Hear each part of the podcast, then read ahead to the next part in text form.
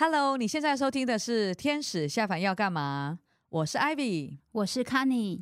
在这个广播节目，我们要分享天使投资及新创经验，给正在创业、即将创业及对新创充满好奇的听众。好哦，那今天我们就正式进入主题。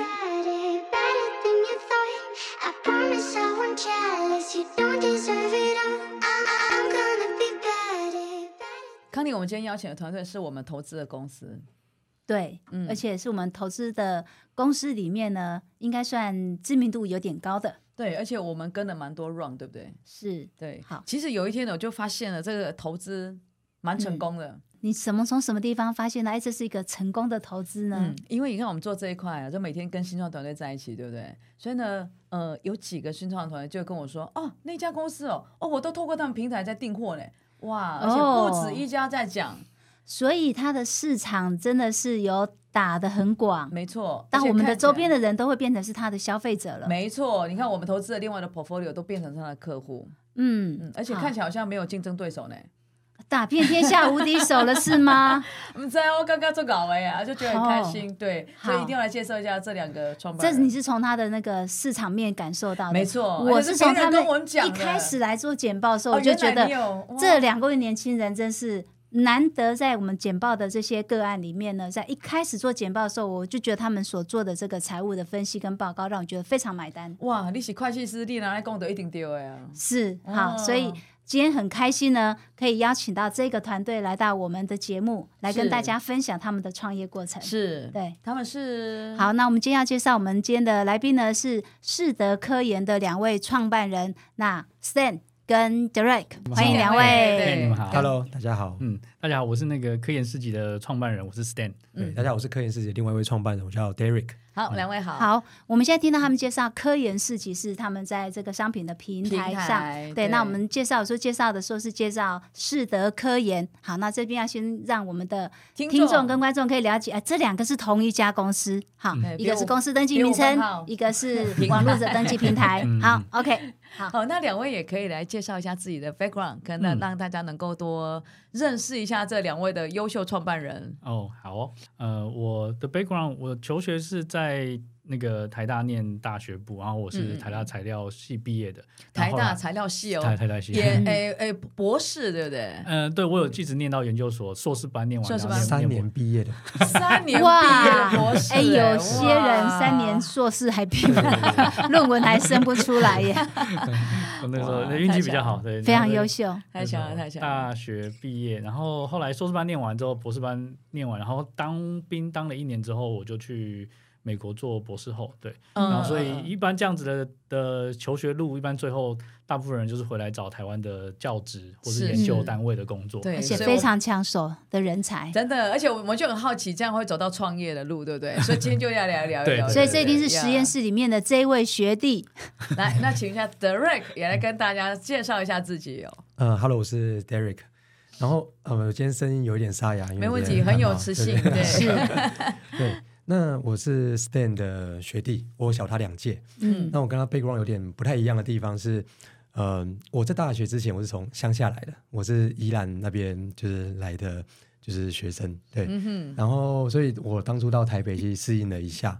对，然后而且大学的时候，我那时候是念化工系，实验它是材料系，但是我那时候很刚好的进了同一个老师的实验室，嗯、所以那时候因缘际会之下，那时候我十八岁嘛，刚上大学大一，嗯、然后就大概就认识了那时候就是三年级的，就是 Stan，、嗯、对，所以从那时候对是透过那个实验室的关系认识的、啊，嗯，呃，对，这个在对，其实一开始我去呃台大之后，我是加入台大的软网的校队，然后里面有一个学长。刚好是我们实验室里面的大学长，哦，对，然后那时候刚好是他请我拿球拍，嗯，到实验室，然后我一进到那个实验室，我觉得哇，太酷了，就是这不就是那种以前小时候看梦想中的，对对对，就是那种做实验，然后很酷，会有很多很新什么隐形斗篷，为什么会出现的地方，真的不夸张。哈利波特的实验室，对，我进去就觉得我一定要来这边，所以我就跟学长说，那我可不可以来这边实习？就我我来洗烧杯，我来干嘛都可以，就有件事情给我做，对，我就可以进来帮一点忙，对，所以那时候我大一就进实验室，然后也是那这个契机，然后那时候认识了那个那时候大三做专题的 Stan，对，然后就开始我们的不不解之缘，对，就就就就到就开始你们的吃吃喝喝睡在一起。对对对对对对，没错。所以我所以我就很好奇哦，就刚呃刚呃现在介绍他自己啊，他就是呃应该是走传统这个教职的路线，对不对？那后来两位怎么样变成是这个合作的这个创办人跟股东 跟朋友这样，就是去创业。其实这个创业圈大家应该也很好奇，就是。好朋友要不要一起创业，对不对？嗯，对对，可以跟大家分享一下你们两个一起选成变成 partner 的过程吗？哦，嗯，那这边我再分享一下，可以啊，嗯，因为后续其实，在实验室，其实我自己觉得这比较像是一个共事的环境了，它已经比较像，不太像学生以前在学校。就是一起考试，一起念书，一起打球。我们在实验室里面，其实就要去一起完成一些 project。OK，对，所以这其实我其实觉得，它就是。就那时候 KPI 吗？就是那个实验室啊，就做那些都要有。老师一定会有相关的指标，所以那时候我们说，从那时候大一大三的时候就开始一直很密切的在合作了。嗯嗯，对，所以嗯，这个跟一般我们通常会去聊嘛，因为朋友在创业，有些朋友可能是真的。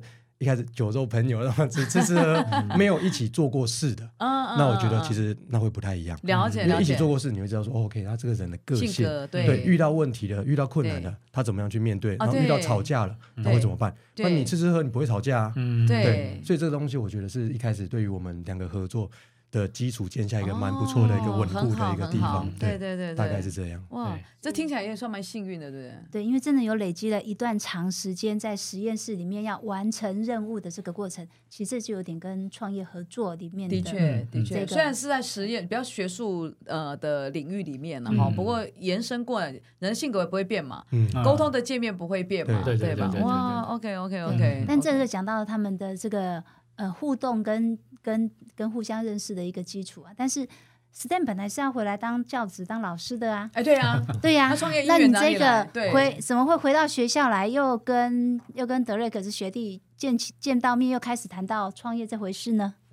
还是你们根本都没断过？呃、没有，没几乎没有断过。我去美国的时候，我们还蛮常联络的。我在那时候待了三年的时间，刚好就是你在。那个工研院，他那个 Derry 在工研院当研发替代役的时间，嗯嗯，那那个时候我们就已经有在过程中就断断续续在讨论创业这件事情，然后回台湾的时候，我们也有在就是在讨论。那我们那时候其实并没有觉得要想要做什么，一个很明确说我们来找这件事情创业，没有，我们就只是想创业这三个字，然后我们就想说，那创业两个字，哎，创业两个字，很像，对对对，刚把想也算进去了，这样，还比较严谨，不是，不想。然后我们那时候呃就。想说，那我们想创业的话，那我们想做什么？嗯、对，所以那时候讨论了蛮多题目，然后就 Derry 还蛮有一个冲劲啊，就觉得要创业。那其实我我原本的想法是找教职，嗯、但后来两相比较之下，就觉得哎，其实可以尝试看看。你被说服了？因为我被说服。其实、哦、对，因为这时候其实也两边会评估嘛，那也是看一下教职，发现说其实教职他未来整个人生的路，其实想象。比比较呃，很容易想象，没太多空间。其实对，因为很容易就是这样教书教一辈子。对对对，这是我爸妈其实他们的家庭背景，我爸妈都是公教人员，我爸爸是工人，我妈是老师，嗯，所以其实他们小时候就觉得儿女就是当公人员最稳定，对对对，因为国家不会倒，类似像这种概念，对对。那做教职未来的路其实整个对比较可以知道未来会走向怎么样，然后另外就是教职它其实会需要蛮大的热情在里面，要教学生其实是很大的要很大的耐心。那我就评估一下，对，就觉得说，哎，那好像创业其实是可以闯一下。那时候其实也不懂什么是创业啊，什么。那德瑞克，你的脑子里面为什么就有有这种创业的想法，而且还说服学长成功？那时候其实有两个点，嗯，就第一个，我觉得那时候有一本书，那时候影响我蛮深的，嗯嗯，就是那时候那十几年前了，贾博士那时候有有一本贾博士传，我我是蛮喜欢看书的，是，所以从中会得到一些启发。嗯嗯，我那时候单纯觉得说，OK。那如果今天，嗯，我今天有一些新的想法，嗯、我们来做一些 prototype，嗯，我们试图去把我们这个好东西去推广给别人。嗯、虽然那时候跟 Stan 讲一样，嗯、我那时候也没有很确定我们到底要做什么东西，嗯、但是我们如果把握了这个想法，我们去，哎，至少这个东西如果是好东西，然后别人愿意来下单，嗯、那说不定我们就有一笔资金，然后愿意可以把我们这个产线去。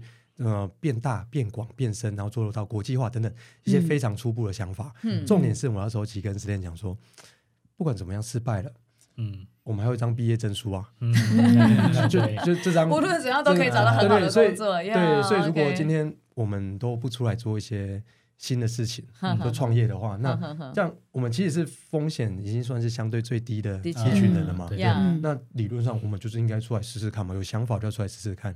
对对，就是 nothing to lose。所以，哎呀，这是我们重复听到的一句话了。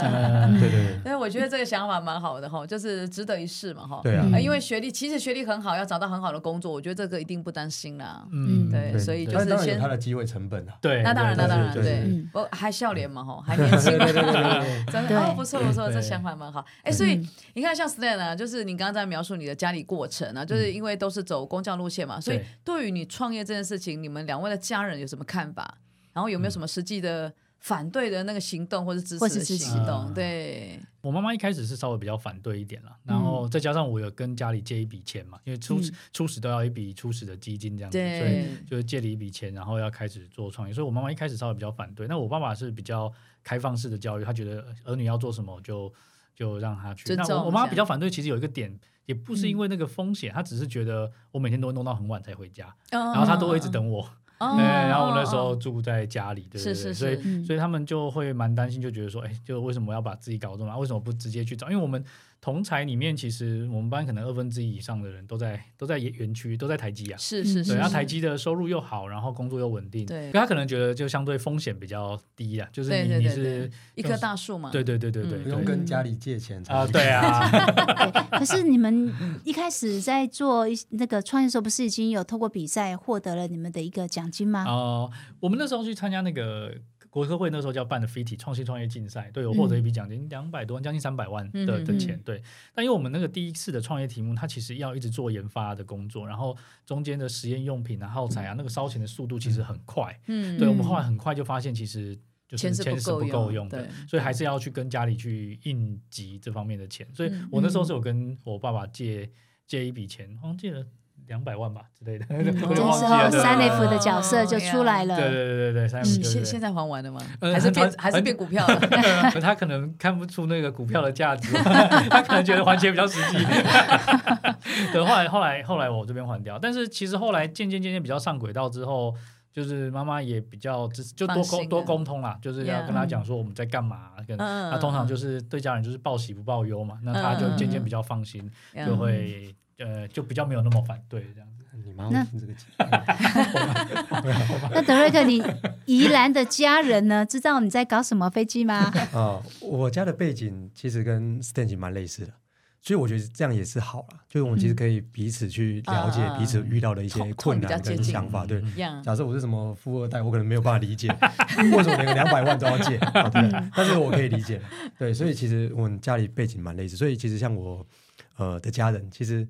一开始想法跟 Stan 他爸妈其实会，尤其 Stan 妈妈，应该是蛮类似的，就是觉得，那就找一个稳定的工作就好了，对不对？别这么多说都是最高学府，对对对对对对。但是我觉得父母都是这样的，就是你小朋友选了什么路之后。他们其实都是蛮支持的，哦，OK OK 就是一决定要做之后，那其实我觉得我的父母其实也都是蛮支持你，支持我在这一块。啊，你就玩这些，其实还好，可能是把一块田卖掉，对对对，一些一些一些，就是早期啊，早期资金都这样子啦，从三 F 来嘛，对不对？没错没错，对，所以这块其实去做沟通了，家里是的确很重要，家里的最。大的后盾，谢谢两位的这个爸爸妈妈，因为支持你们，我们才有一个好公司可以投。对，真的，对不对？对。那刚好你们这样刚开始成立的第一家公司，其实烧钱烧很快。嗯。那所以接下来你们也有开始改变了一些方向跟策略，对不对？对。我们早期那个时候，就真是一路上遇到很多贵人，从一开始有一些天使，然后那个谭杰这边，对，其实很多前辈给我们一些建议。他们就觉得说，OK，我们那样子的，那做的第一个创业题目。那样子的题目可能在进入市场还有一段时间。嗯嗯。那很多的它那边很多的那种资本的投资，所谓的 infrastructure 这种投资，两检测设备啊这种东西都不是我们负担得起的。对。资本可能要密集。那是一个重资本的创业，对。所以那时候这个是比较偏太阳能。对，那个时候第一个题目是做一个太阳能的新的材料。嗯嗯。所以那它很多的分析啊、检测啊设备都是需要很贵的机仪器机台那样子。嗯嗯。所以后来我们大概。觉得有一个比较好的方式，就是让这个题目去跟学校合作，嗯、因为像台大，像就是说这些中研院学校、清大、交大，他们的那种所谓的基础设施都已经建在那边了。嗯，对，那那其实跟他们去做一些产学合作之类的，那对于这个材题目的发展。会是相对顺相对顺利，对相对比较比较可以杠杆出一个好的成果这样子。那我们的科研市集是怎么孕育出来的呢？怎么转到科研市集？我这像 Stan 刚讲了嘛，就是我们前面一个题目，其实后来大部分就是跟学校这边有一些产学的合作。嗯嗯。然后其实我们在想说，OK，那呃，这个做产学，我们实际上并不会把我们的心力百分之百都拿去做实验的。对。嗯、然后我们后来哦，那时候其实有一个蛮大的契机点，是因为 Stan 刚刚应该有讲到他去。美国，美国对对美国做 postdoc 博士后，嗯、对，所以那时候其实我们在嗯谈天的过程发，就是就会发现说，哎，其实在美国在科研这一块的领域，他在采买一些用品跟耗材上，嗯，其实已经有蛮不同于台湾这边的方式了，嗯，但是台湾这边还没有人来做这一块，哦，对所以就从这个契机之下，我们去把这样子的模式把它在地化，因为可能嗯。一模一样把它搬回来，其实可能也不见得去适用。嗯，所以再加上像刚刚先提到，其实在这一路上有很多的贵人可以让我们去做讨论。嗯，因为在一开始，其实我们在一个模式的导入上，我们要确切的去怎么做，其实我们也不见得百分之百是了解的。嗯，对，所以借由跟不管是像台安杰这边的，就是像 Kenny，像 Ivy 这边的讨论，嗯，然后跟一些我们相关的一些顾问。然后去聊说，哎，我们怎么样看到美国这个好的东西？怎么样把它引入回来？嗯、所以这个契机就是从这边开始，一步一步的展开来。哦、对，嗯、大概是这样。我那时候去美国的时候，呃，在刚到那边的时候，我就问同学嘛，说，哎，我要做实验了，那东西怎么买？嗯、他就说，你就直接登入那个，就学校都会有合作。的那个厂商的的网站 account，对，那以前在台湾不用，因为美国地太大了，所以他不会有每天业务来敲门跟你说啊，你要不要买这个，你要不要买这个，不会的，它太大了，所以基本上都是在网络上做所有的交易。然后我就发现哇。买起来怎么方便，怎么这么开心？哇然后就一直买，一直买，对对对，对 什么什么都可以，因为也可能啊，也不是花自己的钱啦，但是也不是花买自己用的东西，就是买实验上用的东西。我就觉得哇，以前就是在台湾这边整体的那个流程都是业务来要报价单，然后给老师签签名说哦可以买什么的。那这边就全网络点一点点一点，然后他就送一个那个呃就是讯息过去，一个清高清单老师，然后他有 proof 之后就就买了，对，然后就觉得哇，整体的流程很。买起来很很顺，对，然后回来的时候，那个那一阵子其实也是网购非常的，淘宝啊，呀，对，Momo 台湾博客来啊，对，博客来那个时候兴起的时候，对，对，然后我我跟 David 讨论嘛，就是说，哎，奇怪，那美国有这样模式，那台湾其实你买什么买书、买生活用品，对，对，你会上博客来、上 Momo、会上 PC Home 这些地方买，那为什么在学术单位买这种东西的时候？没有地方，没有地方有一个这样被你找到蓝海的，对，呃，对，其实也是在美国参考到这样子的模式啊，嗯、对，所以呃，我们就觉得说，那我们来尝尝试在台湾去。创造一个这样子的一个模式，但是一定要在地化，符合台湾这样这边的消、嗯、消费的整体的模式，这样子。嗯嗯嗯。所以讲到这里，可以再多讲科研市集整个对于 local 的这个在地化的过程跟这个服务的形态跟内容。其实我因为我们刚刚有提到，我们是从学术圈开始的，但是其实同样的采用模式。在其实，在传统的业界，其实也都会有遇到一样的情况，嗯、就是以往也都是要做请购啊，跟业务要报价单啊。其实，嗯、然后以前，呃，就都是走人工流程，都走人工流程。嗯、以前那个传统，他们就会传统业务，就会抱着很多本，那个叫 catalog，就是从以前日日 日本时代开始，就是发目录，每一本行都这样 catalog 这样这样去发。对，那我们就开始，其实我们提供的 solution 其实就是一个呃线上的一个交易的。呃，采购的市集，嗯、对，我们去做所谓的供应链管理，我们把呃大量的商品上架在这个网络上，然后让我们的、嗯、无论是学术单位、政府单位，或者是研究单位，或者是现在呃产业界的不同领域的产业界，然后在上面可以做线上的购物，嗯、然后但重点是这样子的线上购物，不像传统的 PC 或虾皮一样，它的整体的流程是设计 for 这些。单位去做使用的，嗯、包含后续的金流啊、采购流程啊，然后支付啊等等之类的。它呃，它是不像 PChome 那种虾皮那种，就是设计 for 个人的消费。对，嗯所以我们其实就做这样的一个线上采购系统。哎，所以当时好像有谈到说，这一群消费者，嗯他们最在意的点什么？就是像呃，刚刚 Stan 讲自己自己从使用者嘛，然后进来这样，就是呃，你觉得采购流程因为被一化，对不对？就采购流程很顺畅。那在于这个 delivery 啊，或者是价格上面，在台湾这边有什么特别的 concern 点吗？以这一块来讲，其实就像刚刚提到的。呃，我是以 user 角度出发，对，我跟 Stan 两个其实我们很清楚了解，实验室里面可能都在超过十年了，嗯，所以它里面一些不管是流程上的体验，或者像价格上的敏感度，对，其实我们会有我们一定的感觉，嗯嗯，对，比如说以流程上来讲，我们当初买东西都不是为了买东西，我们不是采购，我们是为了要在下个礼拜的 meeting 不要被老师电，所以我们要快点拿到我们要的东西，把它做出结果出来，然后所以像例如说像交期。嗯。嗯，就会很重要嘛。嗯、对，因为我们是从 user 角度出发，有一些他可能是有一些供应商，他可能是从代理商啊，从商业角度出发。那我们其实就从第一线，我们以前就是要买这些东西的人，我那时候有些东西真的很急。嗯，就这个东西有时候在价格上，我不见得会太在乎那个可能五 percent、十 percent 价差，但是你可以很快让我拿到，嗯，那我 meeting 的时候不会被老师骂。然后这个是我对我来讲最重要的事吧。我可以准 准时毕业，对我来讲是最重要的事吧。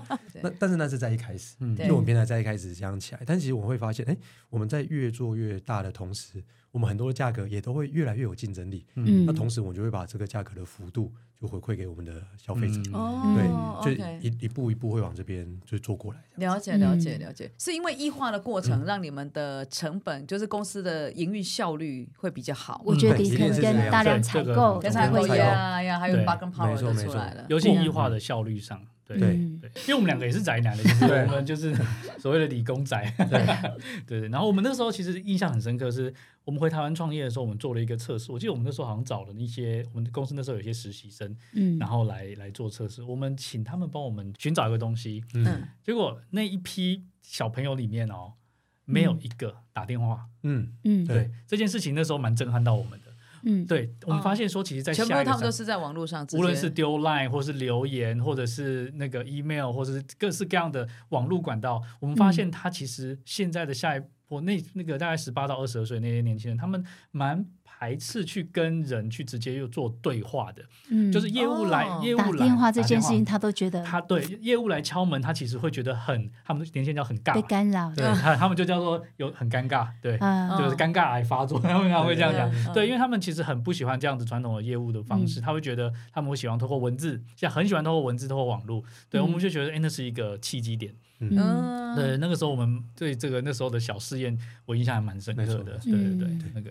其实对这团队啊，我要 echo 刚刚你你所讲的，呃，我还有一件事情印象很深刻，因为呢，刚我我说 Kenny 是你们 AO 嘛，对不对？然后当时呃，我们因为一起董事啊，现在应该还有嘛，对不对？然后因为呃，就他固定去开董事会，其实有点像经管会议，那时候 Kenny 就约我去哦，然后我在我在那个经管会上，我想，哦，这个团队这里还有来干嘛？几挂本的奇怪，嗯，哦，我那时候印象很深刻，我先问说，因为你们两位的背景非常像，嗯，虽然不同科系，对不对？但是还是从实验室。出来比较偏呃理工跟技术背景，嗯、那但是公司的营运其实不是只有这样，因为你们没有做过平台，嗯、没有做过财务管理，嗯、没有经过这个业务人员，你怎么去敲门，怎么去开发更多商品？嗯、那所以那时候我就请问两位说，哎，你们工作怎么分配？嗯，哦，他们有两个有讲哦，哦，一个是对内，一个对外的这样。然后我那天还想说，哎，临时来考个试一下。好，你怎么考他们呢？我就问他说，interview 是谁？就有人举手。我说供应商谁处理？有人举手。啊，这个物料物料怎么管理？有人举手，嗯，所以你知道他们没有犹豫，就立刻就回答出来，嗯、这个让我印象非常深刻。嗯、我就觉得，哎，他们真的对这个日常的这个 daily operation 非常的用心跟细心，真、嗯、是很到位。你们那时候开会之前，你们会知道 Ivy 会这样问你们？不是，这本来就应该要这样子吧？预期每个 team 应该都要想当然，他想当然，对不对？可是这不是想当然，因为我们看过太多团队了。对，可能问了当下还会看看，嗯，这个你这个好像还没有想好，两个都管或两个都没有人管。对，如果说你们呃，我知道你们分工嘛，那有没有这种意见真的完全会谈不拢的？有没有发生过这种状况？那那时候怎么处理？没有到最终是死结的情况，一定一定不会。对，那意见不一样，一定是很常发生的。对对，那要听谁的？呃，通常我们都是会互相去抛出想法，然后。呃，就是我的利润点是什么，然后他那个 Derry 他这边的利润点是什么，然后我们就是呃，其实它结果不外乎就是 A 说服 B 或 B 说服 A，或者是有一常常会有这种情况是 A 跟 B 我们取一个中间的版本，对中间版本，但是我们其实都是常常互相提醒对方说，我们在做这个考量的时候，我们最终都是为了公司好，嗯对的这个目标。那当这个目标大家一致是往这边去的时候，可能用的方式啊的不同，那我们都可以提出来讨论，然后最后有可能是取中间值或者是。呃，或是 A 说服 B 或 B 说服 A 这样子，不会有一个死结的状况。OK OK，完全没错。对对对对，我觉得他们两个人吵架吵不起来耶。你现在睡觉。对对对，我看他们现在好像连那个沟通模式都很非常的平顺。对，真的。不是吵架要有目的。对，的确是不要浪费时间。是为了让整间公司变好。那我觉得其实那就如果这样吵会让公司变好，那我就来吵。对。但如果不会，那我就不会吵。对，对，我觉得这跟针对问题很像，对对对对。我们常常这样跟公司的团队的其他团员或者是员工说，我们就说，哎，你今天如果要这样吵架，那你们的目的是什么？你吵架会帮助你这件事情的解决吗？那如果没有，那为什么要吵架？对，我们就是为了解决这个问题，大家有一个共同的目标，没有人会去故意让这个目标呃去变得不好的话，那我们对对对对，会没有人要故意去失败的话，那我们就。用沟通的方式去处理，嗯、用好好有效率的方式把达到那个目的。对，其他团队要听好，这个是对 两水更重要。两位创办人的特质也相对的带起了一个不一样的团队。就是他们公司的文化了，对，因为你你你们两个在讨论的过程，其实员工都会垮嘛，对不对？员工会学习你们怎么去做这种沟通嘛，而且你们两个就是公司最重要的两个主轴嘛，龙头。对，其实这个团队我还有一个印象很深刻，就像你刚刚所讲那个一开始的时候，呃，你是会计师，你看到他们两个是理工背景的人，可是做出来的财报或者财务的预估，让你非常的不虚华，对，不虚华，不虚华哈，是真实朴实，对。那我我对他们印象一个很深刻，就是因为所有的团队啊，在呃募资之后都会设一些 milestone，对我我我在这募资多少钱，我要达到哪一些呃指标？嗯、那你可能为了公司的成长，估值变高，或者说下一次要募资，或者我真的是做公司好的营运，我这个团队是我见过他们所设的那个那个 KPI 里面，呃、嗯、milestone，我不能讲百分之百，但是我认为百分之九十五以上他们的达成率。好、嗯。哦，那各位不要想象说，哎，他们的。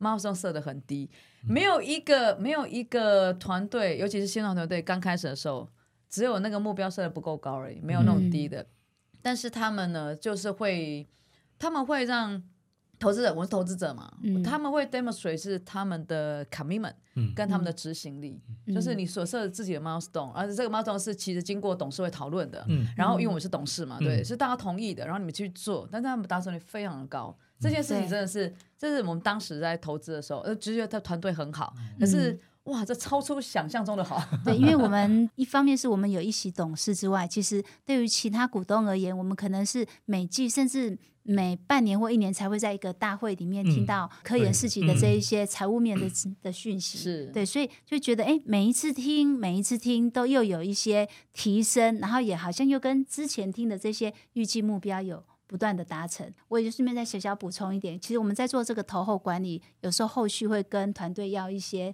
当年度的相关资料。嗯、我跟你说。科研事情每次都是第一名啊！对对对对对，最快交的，对，交作业交最快的，对，这个要表扬一下。给你拿鞭子啊！是哈，好。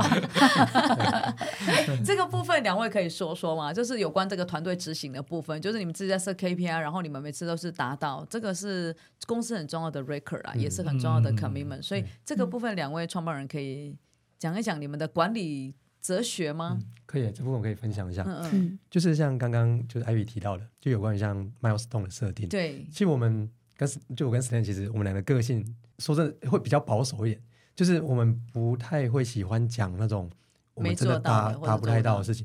但是这是、嗯、这是优点也是缺点。嗯嗯，就是嗯、呃，缺点的话会像是我们在几，因为其实一开始要募资嘛。对，在募资期我们会非常遇到非常多的投资人。嗯嗯，然后甚至有些。我不知道 Stan 有没有印象，有些投资人他会就是在会后跟我们说：“你们这样讲太保守了，你们应该在后面应该再多加一个零或者怎么样之类的。”对对对，他可能是好意去提醒我们，因为我还记得那个投资人，他之前是比较跑比较多中国市场还是什么之类的，他说：“你就是要这样讲，但是我们后来会后讨论说，我们就是没办法这样讲。那所以我们可能也是因为这样子去错失掉一些可能被投资的机会。理解。但是优点的地方，可能就像刚刚 Ivy 提到的，哎，你会发现到，哎，我们今天给我们自己的一个目标的设定，其实。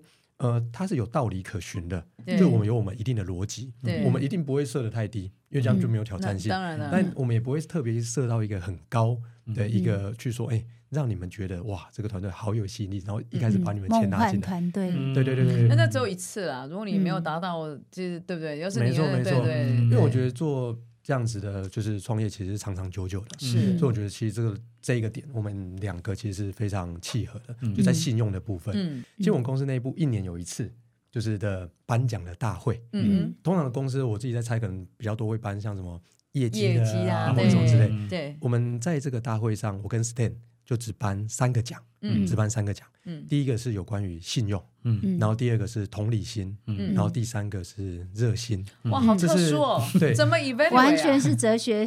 对，完全怎么去 evaluate 这个人的同理心，或者是热心，或者是？我们是借有大概一两个月的时间，让我们所有的同事投票掏出来，对，投票，然后去推荐，嗯，对，然后我再写理由吧。对对对对对，要写事迹，没错没错没错没错。所以我们就在从中每一个特质去挑出一到两位，嗯，然后由我跟 Stan。然后来做做做决定，然后到一个大会上来颁奖，去鼓励这些特质。哇，这好特殊！因为我们觉得这些东西才是让一个公司走得远。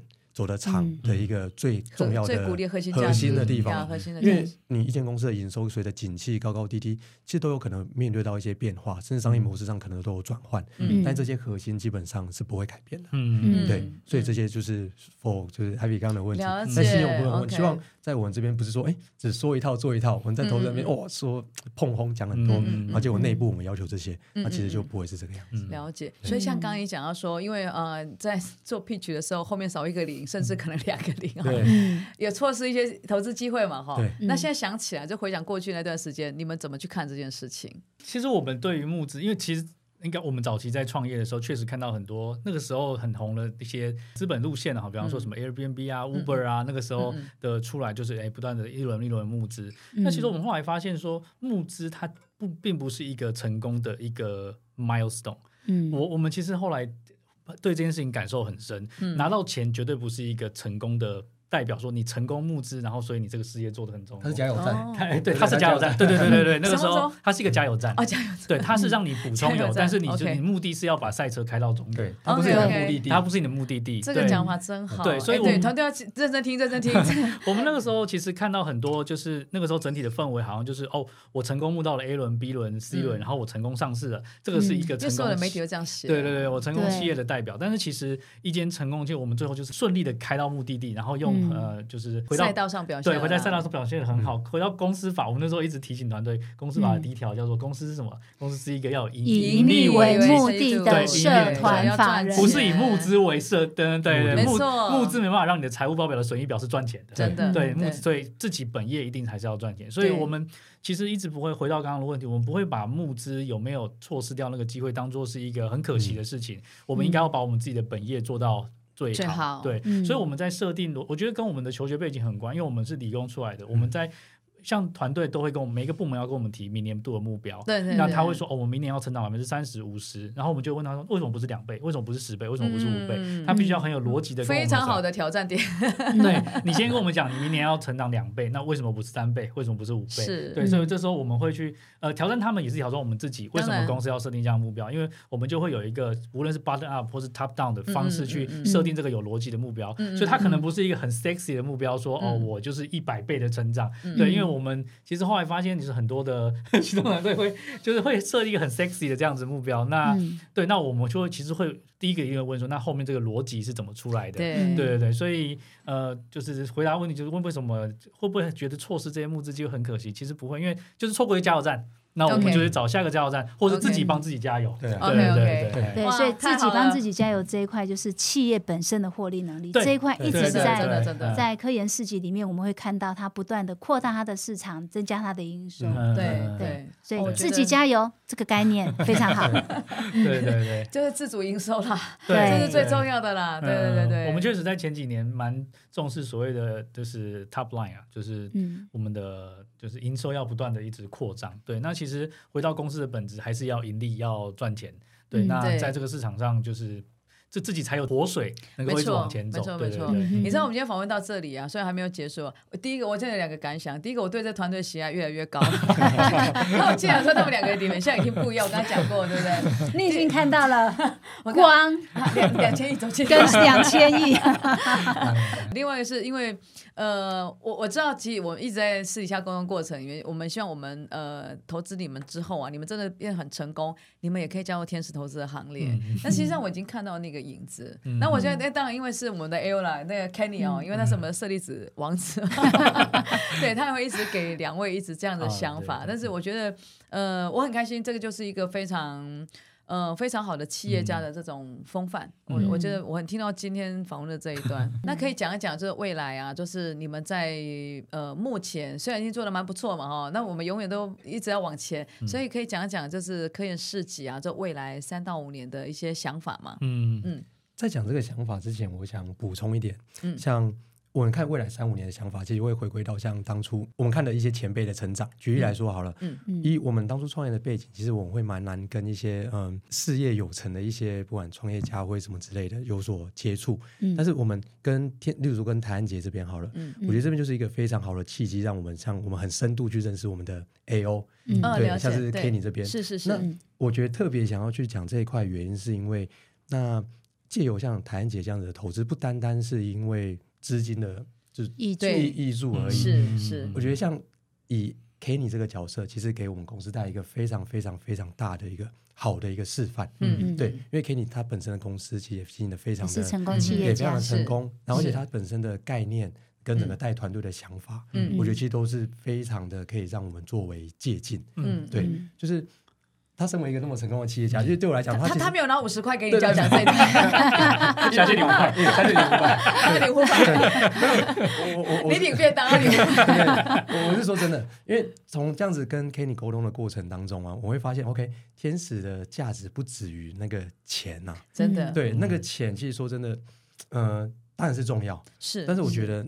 就是经验资源，经验跟资源，还有一个好的经营企业家的概念。对对，因为那是一个非常在我们一开始创业的时候，其实就会形塑我们一些在创业端的一些想法的根基。对，就就是说，为什么我会觉得说，其实对于一些很根本的，像信用、热心这些会非常重要。因为这也是我们 Taipei Angel 成立的时候，我们为什么要设计 Account Officer，可以陪着我们的创业团队，然后在这个创业过程里面，可以一路的引导跟陪伴。嗯，所以资金也可能只是。初期你们的需求，但其实更重要的是后面要有一个人不断给你们在经营上面的一个。辅助，所以啊，如果说从学术的角度来讲，就说哦，这个天使投资者啊，带领团队走过死亡幽谷啦，啊，对不对？但死亡幽谷比较讲比较是呃财富端嘛，哈，但是实际上不止嘛，因为企业要成长，除了走过死亡幽谷，其实还包括很多，你要在成长的过程里面啊找到对的方向，对不对？还包括经营的逻辑的概念跟想法，我觉得这蛮重要的，非常重要。对对对，好，我那可以来讲讲你们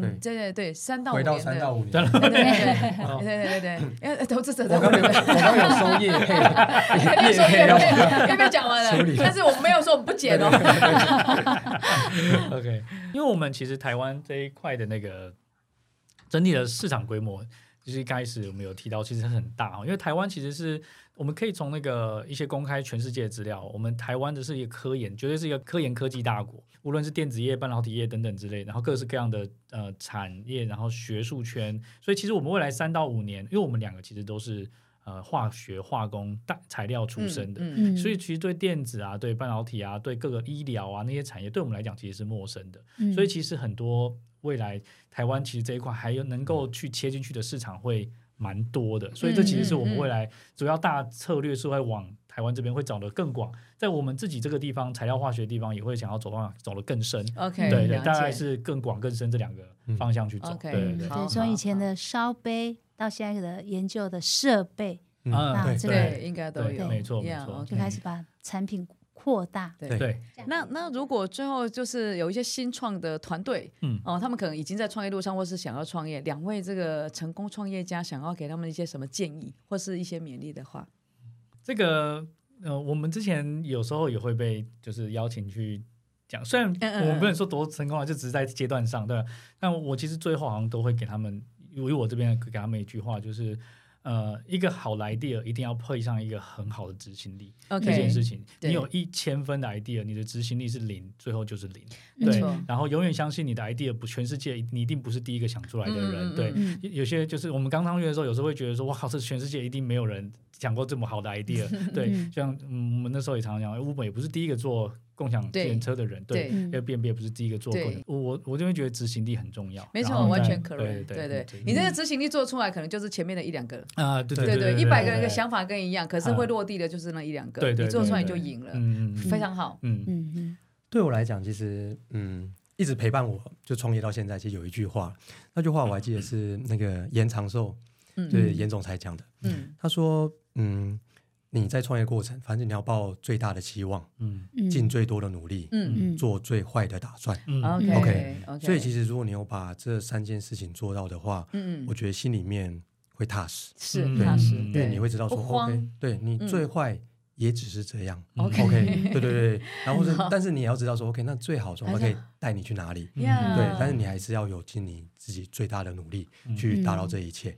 对 OK，大概是这样。太好了，太好了，非常谢谢。想到刚刚讲最坏就是在把台大毕业证书拿出来，最坏就 seven 工作都可以，都可以，对，活得下去。对 对啊对。OK 啊，今天非常谢谢两位来分享，我自己觉得这是这集这个新创团队要好好的那个仔细的，对我们这个可能要剪非常多重要的经典名有有有，句下来。真的觉得我自己嗯我自己听的都很感动嗯呀，嗯真的，谢谢谢谢谢谢两位，谢谢谢谢两位来参加，谢谢谢。如果有任何您想要收听有关新创的广播主题，欢迎你到下方资讯栏填写问卷表单，我们将针对你有兴趣的议题制作成节目，那你就有机会可以在节目当中听到你感兴趣的议题。希望你会喜欢这广播节目。还没有追踪我们的 IG 订阅 YouTube 频道，欢迎上网搜寻“天使下凡要干嘛”新创大小事，就可以找到我们相关资讯哦。那我们下礼拜见喽，拜拜。拜